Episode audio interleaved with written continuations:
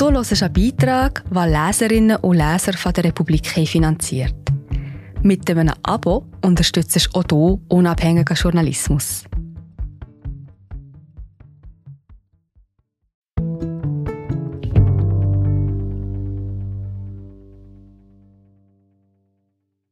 Vor der Abstimmung zum Nachrichtendienstgesetz versprach der Bundesrat, eine flächendeckende Überwachung der Bevölkerung wird es nicht geben. Doch heute ist die Kabelaufklärung genau das. Ein Programm zur Massenüberwachung. Die Serie zum Schweizer Überwachungsstaat. Folge 1. Der Bund überwacht uns alle. Von Adrien Fichter. Gelesen von Egon Fessler. Als im Juni 2013 der britische Guardian die Aussagen von Edward Snowden publik machte, stand die Welt für einen Moment still. Die Enthüllungen von Snowden, seines Zeichens Ex-Dienstleister des US-amerikanischen Auslandgeheimdienstes NSA, bestätigten die schlimmsten Befürchtungen. Die amerikanischen Geheimdienste lesen nach Belieben mit, wie wir über E-Mail kommunizieren oder wir sind gerade wieder da.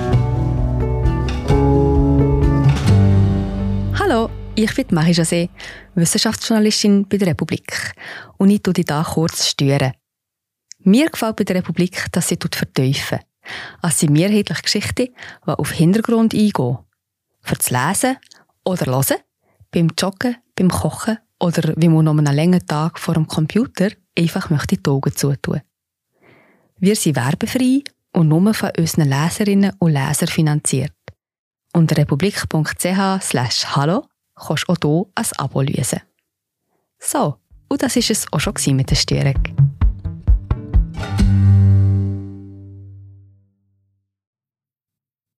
Nach welchen Begriffen wir suchen. Sie wissen Bescheid über unsere Ängste, unsere Träume und Wünsche, über unsere intimsten Geheimnisse. Snowden konnte diese Massenüberwachung umfangreich dokumentieren. Seither wird er von den USA wegen Verstoßes gegen den Espionage Act per Haftbefehl gesucht. Er lebt in Moskau im Exil.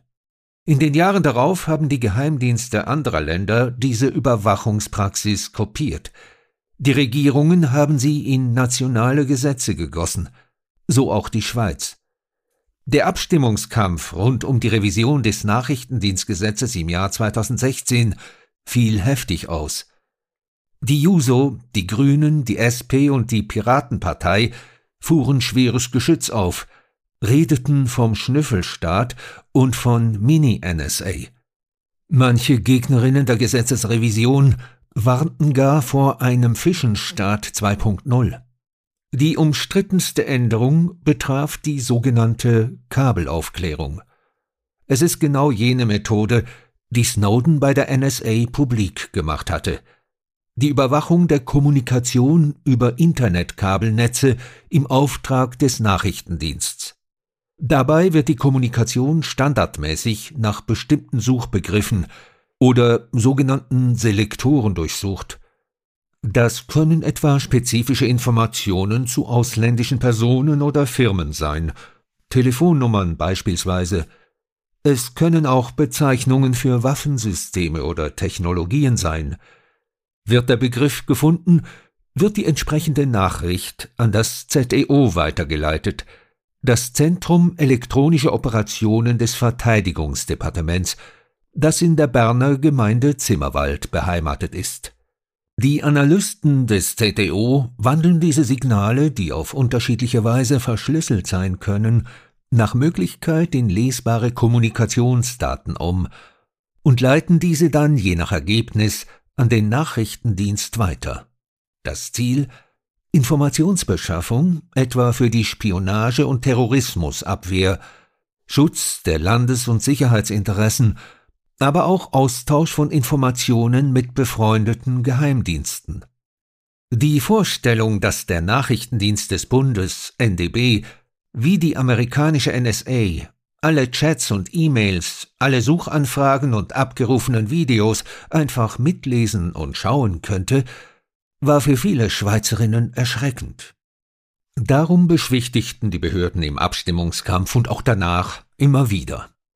Eine Massenüberwachung wie in anderen Ländern sei nicht vorgesehen, sagte Guy Parmelin, der damalige Vorsteher des Departements für Verteidigung, Bevölkerungsschutz und Sport VBS im Sommer 2016. Mit Kabelaufklärung würden keine Schweizer Bürger überwacht, weder im In- noch im Ausland, beteuerte NDB-Sprecherin Isabel Graber eine Woche vor der Abstimmung. Der damalige Nachrichtendienstchef Markus Seiler weibelte persönlich für das Gesetz. Nachdem es angenommen worden war, versicherte auch er, es wird keine Massenüberwachung geben. Die neuen Regelungen zur Kabelaufklärung seien so eng gefasst, dass dieses Mittel nur gegen konkrete Bedrohungen eingesetzt werden kann und eine flächendeckende Überwachung aller Bürgerinnen und Bürger ausgeschlossen ist, betonte der Bundesrat im Abstimmungsbüchlein. Bereits in der Botschaft zum Nachrichtendienstgesetz von 2014 hatte der Bundesrat argumentiert, Kabelaufklärung sei ein Mittel der Auslandsaufklärung, bei dem sich die Zielobjekte, also die zu überwachenden Personen, im Ausland befinden. Diese Recherche zeigt, dass kein einziges dieser Versprechen eingehalten wurde. Exklusive Dokumente, Gerichtsakten und amtliche Korrespondenz, die der Republik vorliegen, verschaffen erstmals Einblick in das Vorgehen des Nachrichtendiensts bei der Kabelaufklärung. Sie zeigen erstens Seit Inkrafttreten des Gesetzes 2017 wird der Internetverkehr von Schweizerinnen massenhaft mitgelesen. In gerichtlichen Dokumenten räumt das Verteidigungsdepartement ein, dass die inländische Kommunikation inhaltlich gelesen und ausgewertet werde, und sämtliche Daten werden für spätere Auftragssuchen gespeichert. Zweitens. Eine Konsequenz daraus. Journalisten können den Quellenschutz technisch genauso wenig gewährleisten wie Anwältinnen das Anwaltsgeheimnis, denn das Cyberzentrum ZEO und der Nachrichtendienst schützen jene Berufsgruppen explizit nicht, und darum wird deren Kommunikation unter Umständen an den Nachrichtendienst weitergeleitet. Drittens. 2023 hat der Nachrichtendienst gar Schritte unternommen, um die Kabelaufklärung weiter auszubauen. Kleinere Unternehmen erhielten eine Aufforderung, ihre Infrastruktur für die Überwachung durch den Dienst ZDO vorzubereiten. Viertens. Der Nachrichtendienst und das ZDO gehen für das Anzapfen der Kabel direkt auf Schweizer Unternehmen zu, die selber gar keinen grenzüberschreitenden Datenverkehr anbieten. Dieses Vorgehen steht im Widerspruch zu den Beteuerungen des Nachrichtendiensts, wonach nur Anbieter mit grenzüberschreitenden Leitungen angezapft würden. Schauen wir erst einmal zurück. Das Verdikt war eindeutig.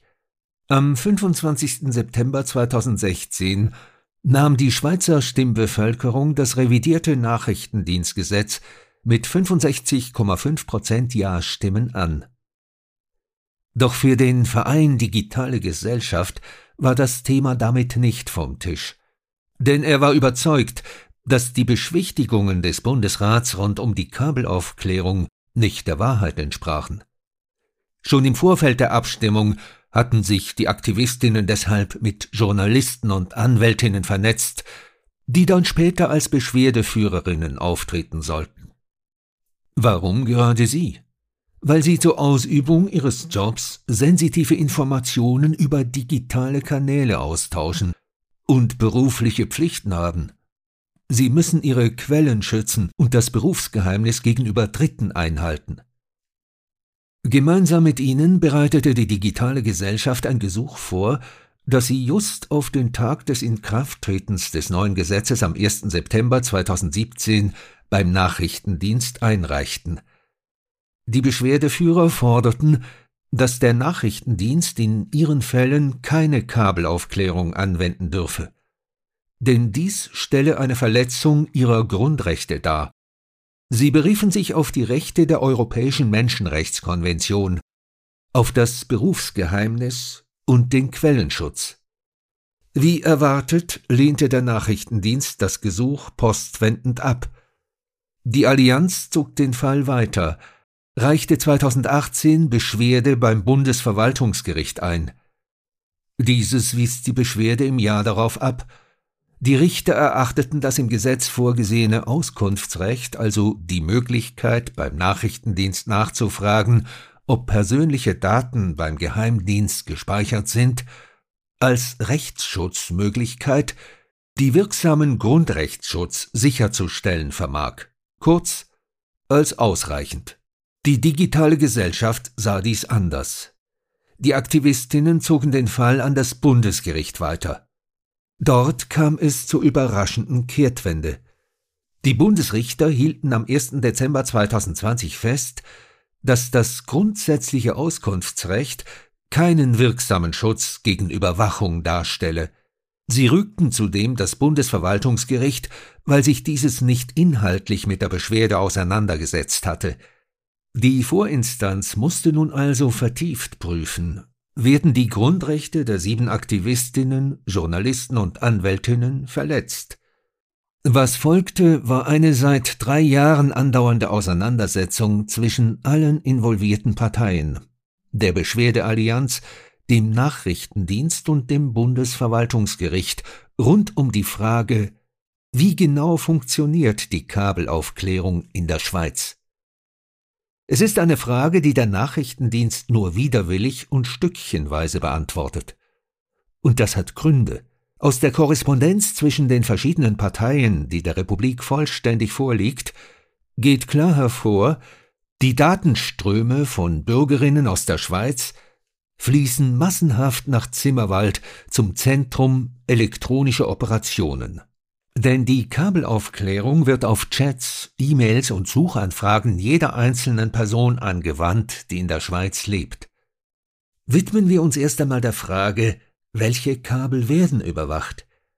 In einer Stellungnahme zuhanden des Bundesverwaltungsgerichts schreibt der Nachrichtendienst, dass nur diejenigen physischen Verbindungen ausgewählt würden, welche grenzüberschreitenden Datenverkehr aus einer für einen bestimmten Kabelaufklärungsauftrag relevanten Region enthalten.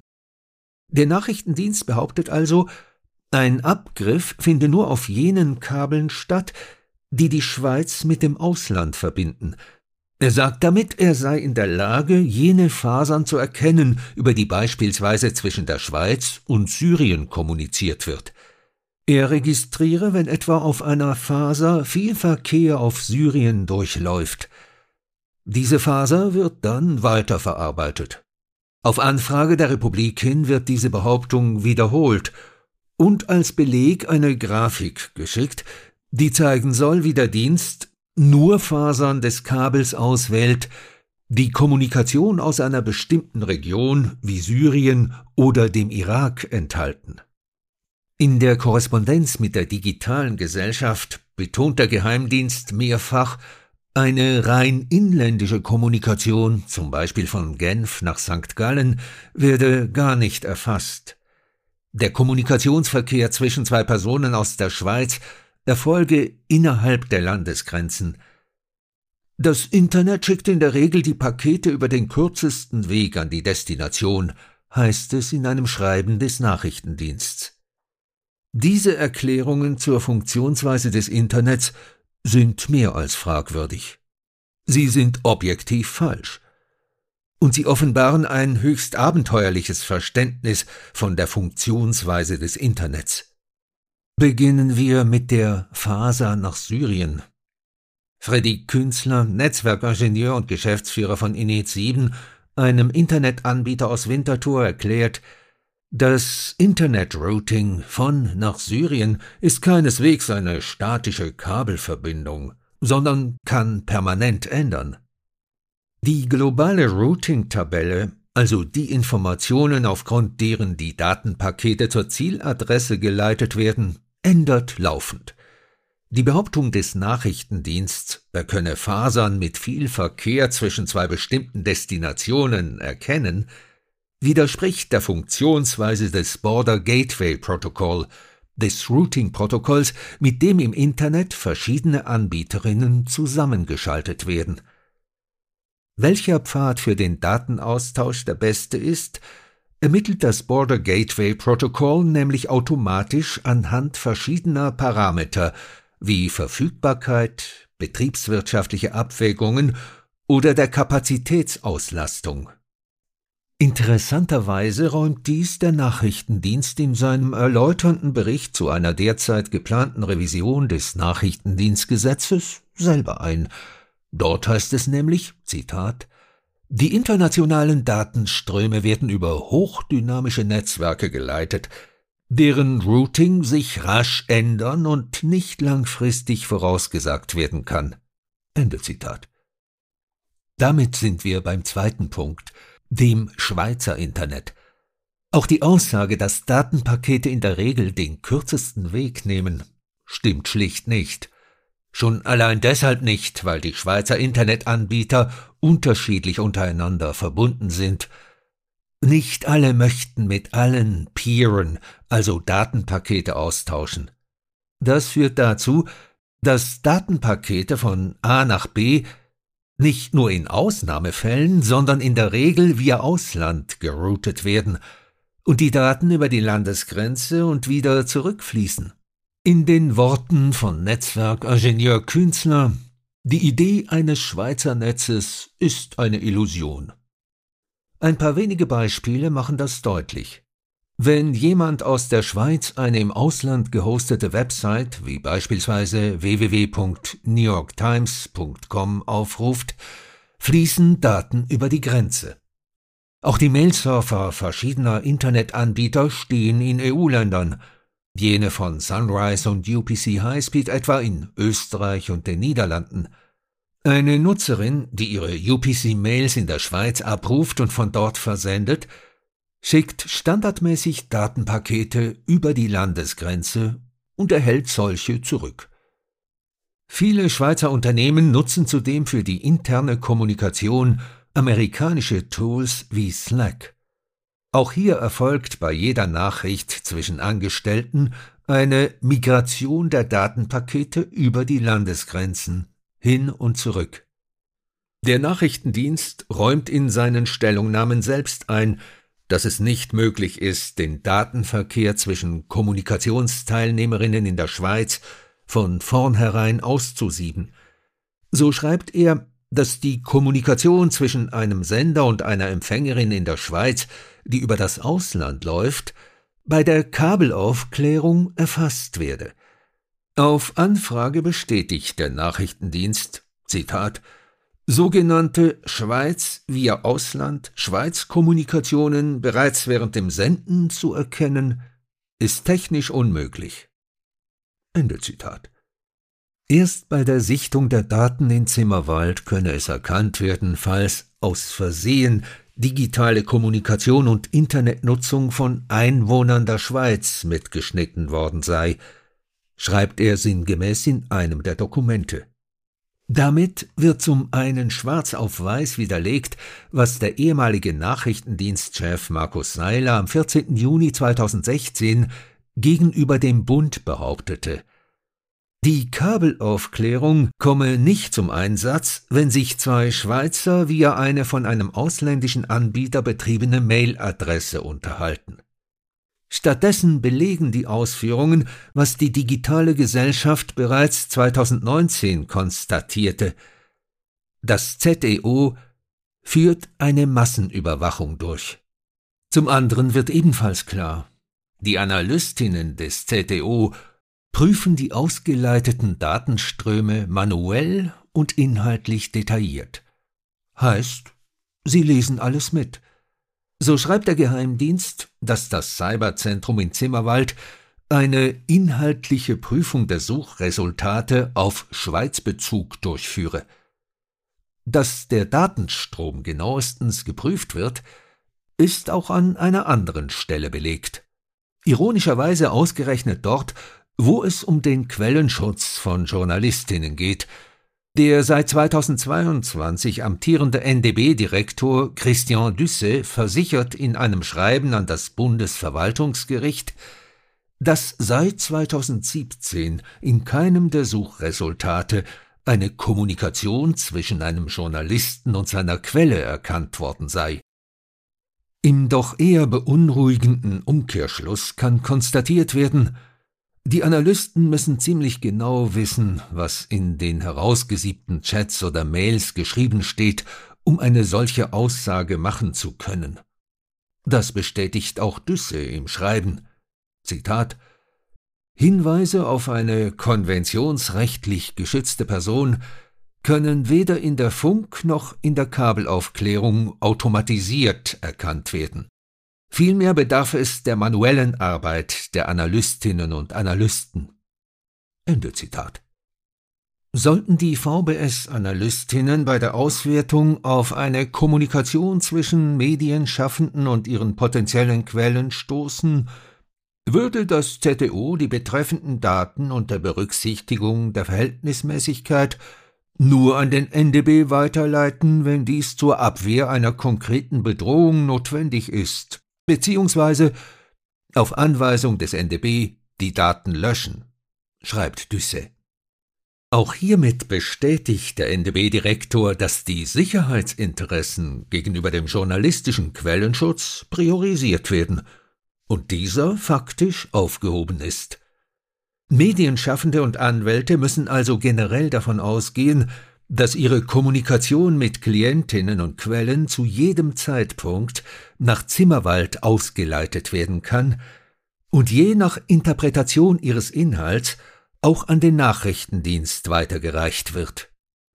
Dieser Befund ist gerade deshalb brisant, weil der Nachrichtendienst gegenüber der digitalen Gesellschaft schriftlich einräumt, dass die nach Zimmerwald ausgeleiteten Daten, Chats, Mails und Suchanfragen oder einfach sehr persönliche Daten dort auch gespeichert werden. Dies erlaubt es dem Geheimdienst, sogenannte Retrosuchen durchzuführen, wie er Ende 2022 in einer Stellungnahme eingeräumt hat. Es läge, Zitat, in der Natur eines Kabelaufklärungsauftrags, dass sich bestimmte erfasste Signale und Daten erst im Nachhinein als auftragsrelevant herausstellen. Ende Zitat. Was die Speicherdauer angeht, so verweist die Nachrichtendienstsprecherin Isabel Graber gegenüber der Republik auf die Verordnung über den Nachrichtendienst. In dieser ist festgehalten, dass alle vom ZDO erfassten Kommunikationsdaten spätestens nach 18 Monaten gelöscht werden. Die erfassten Verbindungsdaten, also die Metadaten, die angeben, wer mit wem über welchen Kanal kommuniziert hat, nach fünf Jahren. Der Geschäftsführer der digitalen Gesellschaft und Informatiker Erik Schönenberger glaubt, alles, was schon einmal inhaltlich gescannt wurde, wird wohl für die Retrosuche aufbewahrt. Der Schweizer Geheimdienst macht also genau das, was in der parlamentarischen Beratung des Gesetzes im Jahr 2015 von den Grünen und den Grünliberalen befürchtet worden ist. Er sucht nicht gezielt nach der Nadel im Heuhaufen, sondern schichtet immer mehr Heu auf, und die Analystinnen graben sich in mühseliger Fleißarbeit durch den sich immer höher türmenden Heustock hindurch. Die genauen Analysemethoden des Zentrums elektronischer Operationen, also welche Informationen dabei mit welchen Mitteln gewonnen werden, bleiben eine Blackbox. Zurzeit sucht das ZTO Softwareingenieure für den Bau einer Plattform, für die Verarbeitung und Analyse von abgefangenen zivilen Kommunikationsdaten. Ebenfalls keine Auskunft gibt der Nachrichtendienst zur Frage, welche der Schweizer Telekom-Konzerne und Internetanbieter bei der Kabelaufklärung mitmachen müssen. Jene Unternehmen also, welche die Kabelinfrastruktur für das Internet in der Schweiz betreiben. Klar ist, die drei großen Sunrise, Swisscom und Salt fallen alle unter die Pflicht der Kabelaufklärung, wie sie auf Anfrage bestätigen. Die Telekom-Konzerne verweisen aber ebenfalls darauf, dass ihnen per Gesetz nicht erlaubt sei, über die Umsetzung der Kabelaufklärung zu sprechen. Die Recherchen der Republik zeigen, Im Jahr 2023 hat der Nachrichtendienst Schritte unternommen, um die Kabelaufklärung auszuweiten. Mehrere kleine Internetanbieter haben Post erhalten aus Zimmerwald. Auch Freddy Künzler von Init7 erhielt vor zwei Monaten per eingeschriebenen Brief einen Fragebogen aus Zimmerwald, wobei es sich dabei vielmehr um einen Befehl des Nachrichtendiensts handelte, Angaben über die technische Infrastruktur zu machen. Die schriftlichen Fragen geben auch Aufschluss darüber, wie der Nachrichtendienst die Überwachung technisch einrichtet. Internetanbieter wie Init7 müssen darlegen, wie ein Teil ihrer Signale ausgekoppelt wird, und sie müssen die Frage beantworten, ob die Datenpakete auf ihren Routern in Echtzeit kopiert werden können. Das ZDO will zudem wissen, wie der Zutritt zu den Daten- und Rechenzentren geregelt ist und ob es in den Räumen, in denen sich diese befinden, ihre Anzapfgeräte aufstellen könne, wofür sie Serverschränke und Strom benötige. Die Informationen über die Netzinfrastruktur werden benötigt, um den bestmöglichen Abgriffspunkt zu bestimmen und somit die richtigen Signale am richtigen Ort auszuleiten, erklärt NDB-Sprecherin Isabel Graber auf Anfrage der Republik. Doch der NDB hat seine Netze im Jahr 2023 noch weiter ausgeworfen. So interessiert sich der Geheimdienst auch für die Glasfaserkabel ausländischer Internetdienste. Zurzeit sind mehrere entsprechende Verfahren vor Gericht hängig. Ein Schweizer Infrastrukturanbieter wehrt sich vor dem Bundesverwaltungsgericht gegen eine Verfügung aus Zimmerwald, in der das ZDO verlangt, die Leitungen von dessen ausländischen Kunden ohne deren Wissen anzapfen zu dürfen. Aus den Informationen geht klar hervor, das Zentrum elektronischer Operationen des Verteidigungsdepartements schreibt nicht die ausländischen Unternehmen an, welche die grenzüberschreitenden Kabelleitungen betreiben, sondern direkt die Schweizer Firmen, die mit diesen Kunden verbunden sind, selber aber gar nicht über grenzüberschreitende Leitungen verfügen. Dieses Vorgehen steht im Widerspruch zu den Beteuerungen des Geheimdiensts. NDB-Sprecherin Isabel Graber wiederholt auf Anfrage, Zitat, nur Provider, die öffentliche Leistungen im Sinne des Fernmeldegesetzes FMG im grenzüberschreitenden Verkehr anbieten, können verpflichtet werden. Ende Zitat. Doch das ist zum Beispiel im Fall des erwähnten Schweizer Infrastrukturanbieters nicht der Fall. Kritiker der Kabelaufklärung fühlen sich durch die Rechercheergebnisse der Republik bestätigt. SP-Nationalrat Fabian Molina hatte sich als damaliger Juso-Präsident im Abstimmungskampf stark engagiert. Für ihn ist mit der Recherche nun klar, dass die damaligen Informationen des Bundesrats nicht korrekt waren. Die Grundrechte der Schweizer Bürgerinnen und Bürger werden massiv verletzt. Die Daten können auch in falsche Hände geraten. Das muss politisch aufgearbeitet werden. Der NDB überschreitet offensichtlich seine Kompetenzen. Auch der grüne Nationalrat und ehemalige Bundesratskandidat und IT-Unternehmer Gerhard André zeigt sich wenig überrascht. Er weist darauf hin, dass die Grünen bereits 2015 bei der parlamentarischen Beratung des Nachrichtendienstgesetzes beantragt hätten, den ganzen Abschnitt zur Kabelaufklärung zu streichen. Schon damals sei klar gewesen, dass auch der Internetverkehr mit Ziel und Quelle in der Schweiz überwacht werden würde. Die Zusicherung des damaligen Bundesrats Uli Maurer, der im Jahr 2015 noch VBS-Vorsteher war, sei schon damals nachweislich falsch gewesen, sagt André. Maurer sagte im Wortlaut, Zitat, Kabelaufklärung ist dann möglich, wenn einer der Partner im Ausland ist. Nicht dann, wenn beide in der Schweiz sind und die Kommunikation über einen ausländischen Server geht. Einer der Betroffenen muss im Ausland sein. Ende Zitat. Das vorläufige Fazit. Politiker haben 2016 falsche Tatsachen vorgegaukelt. Die Aussage des früheren VBS-Vorstehers Guy Parmelin, es werde keine Massenüberwachung geben, war nachweislich falsch. Unser Internetverkehr wird gescannt und ausgewertet. Die Schweiz steht anderen Ländern wie etwa Deutschland in nichts nach, das mit dem BND-Gesetz in den letzten Jahren dieselbe Praxis legalisiert hat und bis zu 30 Prozent der Internetkommunikation weltweit anzapft. 2024 wird sich entscheiden, ob es zu einem Ausbau oder zu einer Eindämmung dieser staatlichen Überwachung kommt.